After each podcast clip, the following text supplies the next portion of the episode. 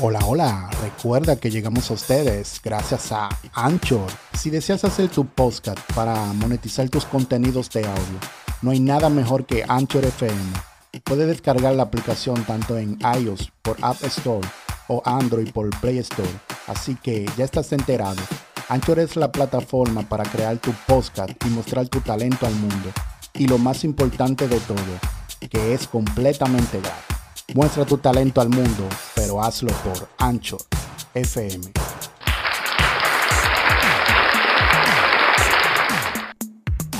Se le conocía como ¡El amiguito!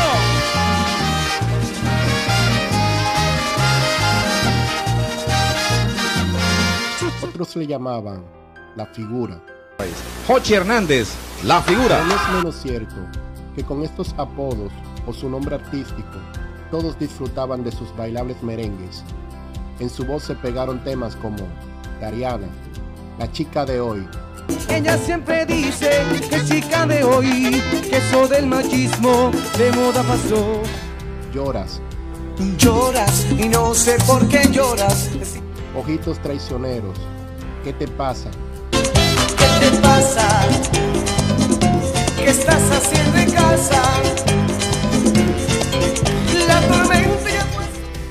Quiero tanto. Llamamos tanto. Llamamos tanto. Amor sincero.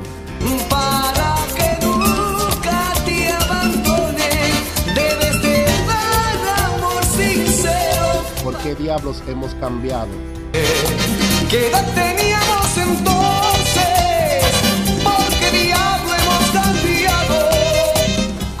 El amor. Y el amor, el amor. Adiós amor. ¿De qué manera te olvido? Y muchos más. Mi nombre es Luis Lizardo y estás viendo Mundo LM. Ponte cómodo espectador, porque el tema de hoy es... Datos curiosos en la historia no contada de Jochi Hernández, el amiguito. Quédate en el video completo y no te vayas. Volvemos luego de la intro.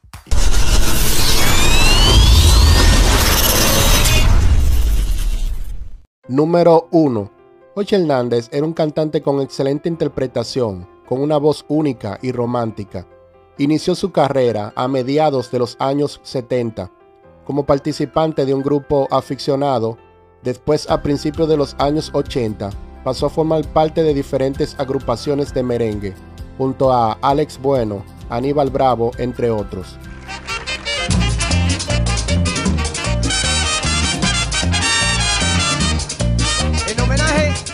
Número 2. Jochi Hernández debutó como solista en 1985. Entre los temas popularizados por Hernández están Amor Sincero, Es mejor decir adiós, ¿Qué te pasa? Te quiero tanto amor, ¿Dónde estás vida mía? Lloras, Amamos tanto, ¿por qué diablos hemos cambiado? Y su carta de presentación, Yo me río. Y ahora, ¿qué te pasa? Yo me río. En la vida. Con los temas Llora, ¿Por qué diablos hemos cambiado y qué te pasa? Entre otros, se posicionó entre las figuras más importantes del ritmo del merengue de la década dorada de los 80. Número 3. Cada año como costumbre, su familia, hermanos, sobrinos y amigos cercanos rinden homenaje a Jochi Hernández, fallecido el 30 de abril de 1994. Ellos le ofician una misa para recordarlo y siempre mantienen vivo ese día, el que siempre recuerdan quizás no con tristeza, sino con la alegría que caracterizaba al artista. Número 4.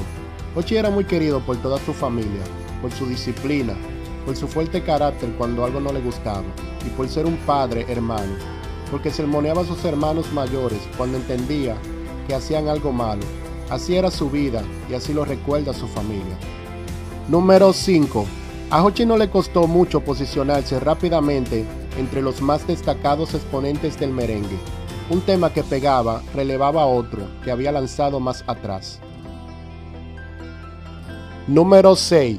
En lo personal su vida también iba viento en popa. Había contraído nupcias con la comunicadora María del Carmen Hernández, una destacada comunicadora. Número 7. Ochi Hernández mantuvo su vida amorosa fuera de los medios, por lo tanto, se casó a mediados de los años 80 con la presentadora María del Carmen Hernández con quien tuvo dos hijos, José Carlos, que luego fue asesinado por un grupo de antisociales, y Cindy Mary. Quédate el video completo y sabrás el porqué de su asesinato. Número 8. Según recoge el libro Merengueros, Ochi Hernández ha sido el artista más sufrido. Esto así, debido a que siempre hubo alguna tragedia en su camino. A partir de la muerte de su padre, el libro cuenta que la tragedia en la familia de Jochi Hernández inició la noche del 5 de octubre del 1974, fecha en que su padre Bartolo Hernández fue asesinado de un disparo en el pecho, a quemarropa, ese hecho nunca fue diludido en la justicia y su familia lo atribuye a manos oscuras de la política de entonces. Nunca se esclareció. Número 9. A mediados de 1990, Ochi padecía de fuertes dolores de cabeza y pérdida de la visión. Visitó a un médico amigo de San Cristóbal, quien lo refirió para que se hiciera algunos estudios. Número 10. Lamentablemente en 1989, se le diagnosticó cáncer cerebral, que según los médicos le arrebataría la vida en dos meses. Sin embargo, Ochi continuó en la música durante cinco años más, pues él decía que sea lo que Dios decida y si decide llevárselo, al menos tendría algo nuevo que ofrecerle a su público. Qué gran gesto. grabar el EP porque si realidad me voy de esta vida, yo quiero irme cantando y quiero dejar algo nuevo. José Carlos Hernández, quien fue hijo de Jochi Hernández y la presentadora de noticias María del Carmen Hernández, fue asesinado a puñaladas en septiembre del año 2012 en una discoteca.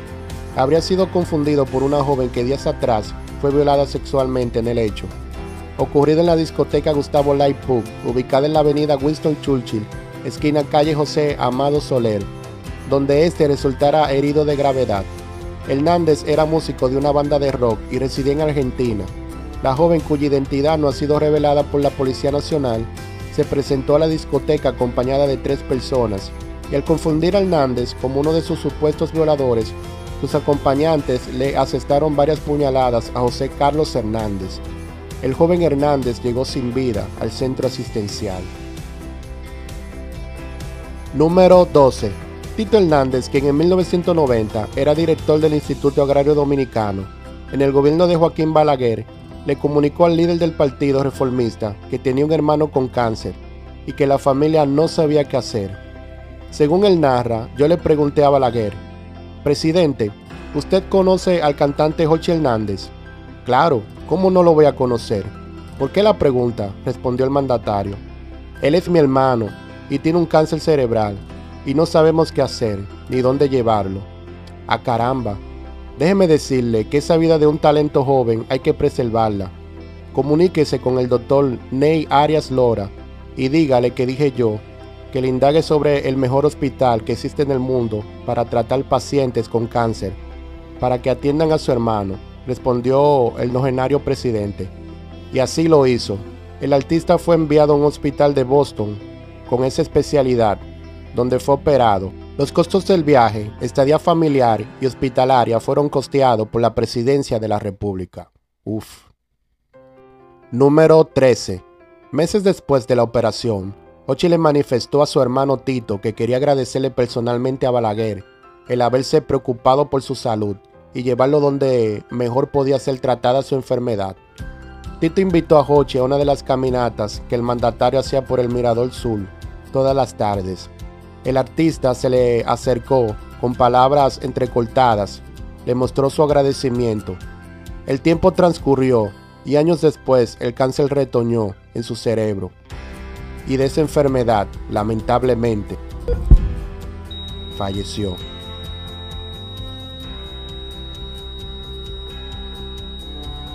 Ya sea que lo recordemos como Hochi, el amiguito o la figura, no cabe duda que su ausencia dejó un gran vacío en el merengue dominicano.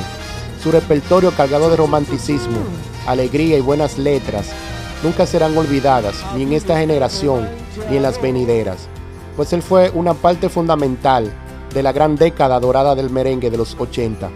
A modo de homenaje y esperando que hayas disfrutado de este contenido de 13 curiosidades de Jochi Hernández, será hasta la próxima. Ah, y no olvides suscribirte. Amiguita, cómo está tu trabajo, pero primero cómo está tu salud. Como Mi salud está, mira, mira, me pueden ver, ya tengo pelo, la otra vez que me vine no tenía nada. Es mejor decir adiós que volver a comenzar.